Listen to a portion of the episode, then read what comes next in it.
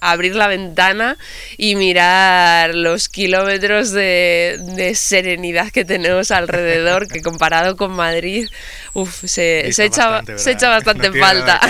no, tiene nada que ver montar en metro que dar un paseo, ¿verdad? No es lo mismo. El estrés del trabajo y la intensa vida en la ciudad han llevado a David a iniciar una aventura para descubrir la provincia de Zamora compatibilizando su actividad profesional gracias a la facilidad de comunicación con la capital de España. En Zamora Travel Podcast. Precisamente en 1825 nace en Coreses quizá el más grande imaginero de la Semana Santa zamorana. Todos sabéis que me refiero a Ramón Álvarez, ojalatero y de familia de ojalateros, por cierto, como el gran Antonio Gaudí. Buscando seguir los pasos de Ramón Álvarez, llego hoy a la localidad de Coreses. Una buena parte de la obra de este imaginero, que nació en Coreses el 22 de septiembre de 1825, se puede contemplar como hizo David en diferentes iglesias y en el Museo de Semana Santa de Zamora. Mientras tanto, Corese recuerda con un busto y una placa en la casa en la que nació este artista, que ha dejado huella en una localidad que mira al futuro y es un referente para el desarrollo industrial de la provincia. Y en los últimos, digamos, 40 años, el Coreses cambia completamente y se transforma en un pueblo que es eh, de el, peso del sector industrial y del sector servicios supera muchísimo al sector agrícola.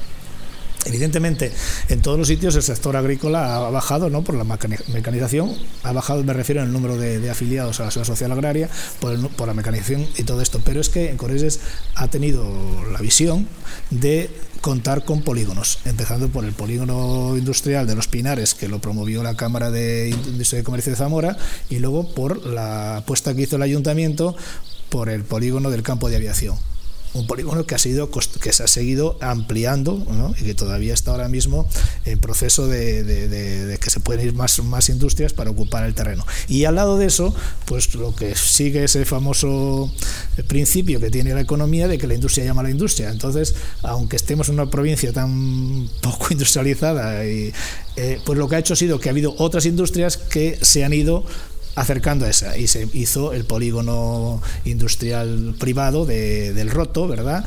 y otros que se han intentado hacer y otras industrias que están dispersas por el término y que se han ido colocando en Coreses. De tal manera que, de alguna manera, creo que en el censo industrial estamos en el cuarto lugar de la provincia después de, claro, de Toro, Zamora y Benavente. Y esto es lo que me contó Cecilio Vidales, un profesor ya jubilado que ha dedicado una buena parte de su tiempo a conocer la historia y el desarrollo de los pueblos de la comarca de Campos Pan. Pero la experiencia de Cecilio como autor va más allá, y con él me dispongo a realizar un recorrido por localidades próximas. Nuestra primera parada, apenas a dos kilómetros de Coreses, es en la localidad de Algodre.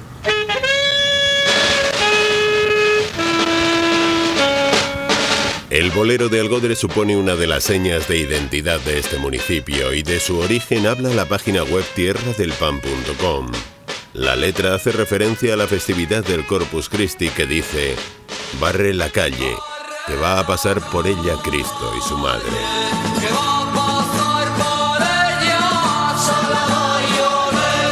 Pues eh, sí, del Godre, por ejemplo, hay una cosa curiosa que es está en la propia iglesia, que tiene que es una también una desconocida que ha sido restaurada hace no hace mucho, bueno, hace mucho ya más de 10 años, claro. 14 o 20 años ya casi. Y que tiene una estructura muy, muy interesante en, su interior, ¿verdad? Como, de un gótico eh, que es bastante extraño por aquí, por esta zona, por ejemplo, y fue curioso, eh, esto la gente de Algodén lo sabe, pero fue curioso porque ahí hubo un cura, Bernardino Miranda, que, debía ser bastante, debía ser bastante y dejó eh, en su testamento, ¿verdad? Dejó el dinero para, para, la, para, la, iglesia. Y de tal manera que ese retablo que tiene tan majo, tan bueno, que es valioso, fue debido a que él dijo, yo dejo tanto dinero con la, con la condición de que se haga este retablo, con lo cual tuvieron que, el pueblo tuvo lógicamente pues que pedir, se decía antes un censo, un préstamo, ¿no? Y pagarlo durante varios años porque si no, claro, perdían aquel dinero, aquel legado que le había hecho este, este hombre, que era un hombre que se le veía que tenía bastante dinero porque... Tras conocer de primera mano los lugares más interesantes y saludar a algunos de los vecinos, Cecilio me sugiere continuar para conocer las localidades de Gallegos del Pan y Villalube. Cuanto a la historia, está claro que Gallegos tuvo que tener una vinculación clarísima con la Orden de San Benito.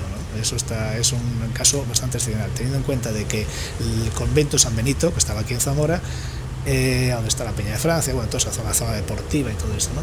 Eh, el pueblo donde tenía mayor cantidad de propiedades era eh, mayor cantidad de fanegas era en Gallegos. O sea que hubo una vinculación clarísima desde el siglo XII con, con la Orden de San Benito no sé si es que, bueno, pues una donación real o algo así tuvo que ser porque, porque es llamativo, eso no es, no es normal.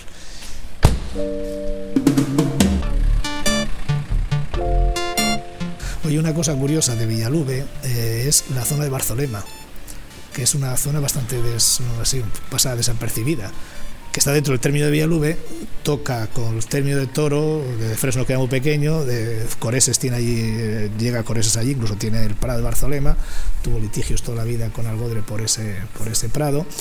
Y esto ya en el siglo XII ya existía Barzolema, ¿eh? como lugar de, de, de realengo, o sea, como lugar a, a, a, con entidad propia, quiero decir, jurídicamente propia.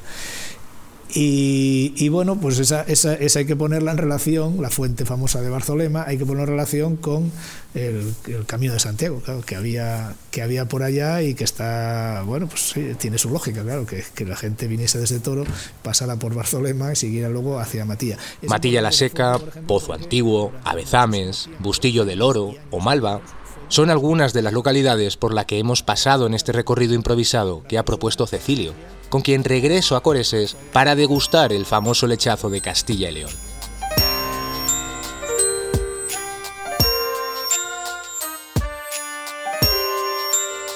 Manuel, que es el asador del restaurante en el que me hospedo, nos cuenta algunos de los detalles de su buena mano con el asado. Y es que hay que reconocer que está para chuparse los dedos. Pues la leña generalmente lo bueno es de dejar después brasas en el rescoldo para que mantener un poquito la temperatura del horno y que se vaya bajando poco a poco la temperatura del horno.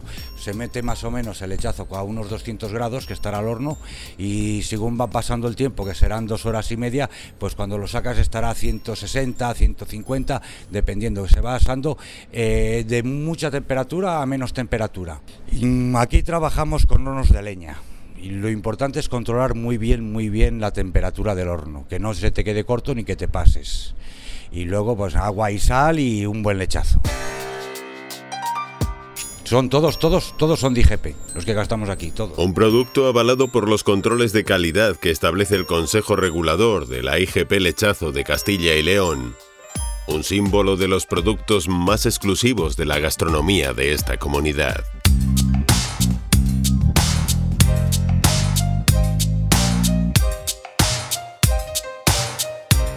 Tarde quiero pasarla con Sara García, una amiga a quien conocí en Estados Unidos mientras perfeccionaba el inglés, asignatura obligatoria para una ingeniera, y a quien le apasiona las motos y que actualmente compatibiliza su trabajo con la competición. Tras conseguir el campeonato de bajas en el 2017, el siguiente reto era el Dakar, y allí se fue Sara, por primera vez en 2019. Y a día de hoy vives de ello, ¿no? O sea, compaginas el deporte de las dos ruedas con, con tu trabajo, tu propia empresa. Sí, bueno, ahora estoy en Madrid trabajando. Eh, hace yo creo que cuatro, tres, cuatro años que ya me fui para allá. Uh -huh. eh, dejé un poco de lado mi, mi empresa aquí en, en Zamora, uh -huh. pero bueno, en un futuro la verdad sí que me, me gustaría retomar esa, esa parte de emprendedora. Uh -huh. Cada vez que vienes a, Zamora, que me imagino que será frecuentemente, ¿qué es lo primero que te gusta hacer? Bueno, yo soy, parece mentira con todo lo que viajo, pero me gusta mucho mi casa, ¿no? Y eh, bueno, pues normalmente siempre cuando vengo mi primera parada es en Coreses, en casa de mis padres. Eh, yo cuando vivía aquí en, en, Zamora, que tenía mi empresa, pues vivía en un, en un piso en Zamora. Eh, pero bueno, ahora por comodidad y también por, por ver más a mis padres y estar más tiempo con ellos, pues me quedo aquí todo el fin de semana, ¿no? Y la verdad que da gusto llegar y tirarte en, tu sofá con la comida de mamá y, bueno, y el entorno tan genial que, que tenemos. Ellos viven en medio del campo, así que es genial poder abrir la ventana y mirar los kilómetros de, serenidad que tenemos alrededor, que comparado con Madrid, uf, se, se, echa, bastante, se echa bastante falta. no, tiene nada que ver montar en metro que dar un paseo, ¿verdad? No es lo mismo. No, incluso el simple hecho de abrir la ventana y, y no ver al vecino de enfrente, ¿sabes? Porque la ventana está pegada, sino tener amplitud, ¿no? Yo creo que aquí eh, pues respirar tranquilo y, bueno, como que la vida baja de, revoluciones. Y te da tiempo a respirar, tú lo dices. Sara, ¿qué tienes, ¿qué tienes en mente para, ahora, para el futuro? O sea, ¿tienes intenciones de eh, continuar con el mundo de las dos ruedas, eh, de seguir compitiendo, pero eh, ¿tienes algo en mente vinculado con Zamora? Bueno, está claro que a mí la, la tierruca, como suelen decir, me tira mucho, ¿no? Siempre, siempre que puedo me, me escapo aquí, y tanto a ver a mi familia como a mis amigos, como, como te comentaba, pues a disfrutar de la tierra, ¿no? Me gusta muchísimo Sanabria, comerme esos chuletones en la chopera eh, y darme un bañito en el lago a menos 5 grados. O sea, que te gusta el frío. Sí, yo creo que, bueno, cada cosa tiene su, su magia, ¿no? y, y, en Zamora hay muchos sitios mágicos. No sé si por, por las cosas que he vivido al final en cada uno de ellos, eh, pues las tardes con mis amigas en el embalse o... o ¿A qué embalse soléis ir? Pues normalmente a Ricoballo. A Ricoballo, claro, sí, más cercano a Zamora. Sí, porque bueno, así podemos aprovechar un poquito más el día y, y también pues yo qué sé, los veranos, esos veranos de, de campamento en, en Sanabria. No sé, no, no, sé si es por, por las imágenes que tengo vinculadas en cada uno de esos sitios o porque realmente Zamora tiene muchos lugares con el canto. Sara me muestra el taller en el que pasa buena parte del tiempo que está en Zamora y me invita a acompañarla en una de sus motos hasta el río Duero, que apenas está a un par de kilómetros. Las redes sociales han hecho mucho daño porque solo se ve lo bonito. Pues tú eres influencer ahora mismo, tienes un montón de seguidores en redes. Sí, bueno, eso por, por, un lado me gusta, ¿no? Porque realmente creo que las influencers, o los influencers estos que, bueno, me pinto así la raya del ojo o me pongo este pantalón. No, pero tú hablas de tus motos. No, no, no, transmite, no transmiten ningún valor. O sea, a mí me da mucha rabia porque cuando veo esas cuentas con millones de seguidores de, pero ¿qué, qué te aporta ver esto, de verdad? Es un contenido vacío, ¿no? Y tú buscas otra cosa.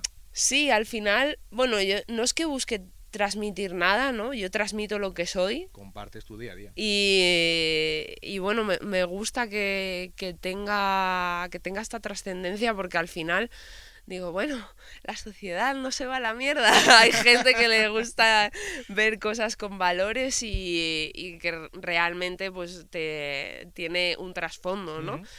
Entonces, bueno, intento que, mi, estilo de vida, porque al final la moto es para mí se ha convertido en un estilo de vida, no, no en un hobby, eh, pues llegue a, mucha gente, ¿no? Y que, y que se pueda extrapolar, ¿no? No solo mi mi mundo de competición, sino, oye, que yo si me toca hacer la mecánica, no se me caen los anillos y, puedo igual, que un hombre y eh, estoy en un mundo de ingeniería y cada vez somos más mujeres y, somos iguales, ¿no? Entonces, bueno, es lo que también eh, me gusta que, que la gente me dice, joder, pues eres un, eres un espejo, ¿no? Erais dos chicas, ¿no? En el Dakar. En este... Me despido de Sara, después de conocerla en su refugio zamorano, hablando de motos y descubriendo a una chica muy diferente a la que conocí hace algunos años en Estados Unidos. Así que nada, ella consiguió acabar. Soy David, tengo 37 años. Soy de Madrid y trabajo para una multinacional. He decidido desconectar, reencontrarme, me voy a Zamora. Quiero conocer sitios auténticos, espacios naturales, las tradiciones, gente auténtica. Cambio de vida. Cogeré mi bici, la mochila y voy a compartir contigo este diario. Zamora Travel Podcast, una iniciativa del Patronato de Turismo de la Diputación Provincial de Zamora.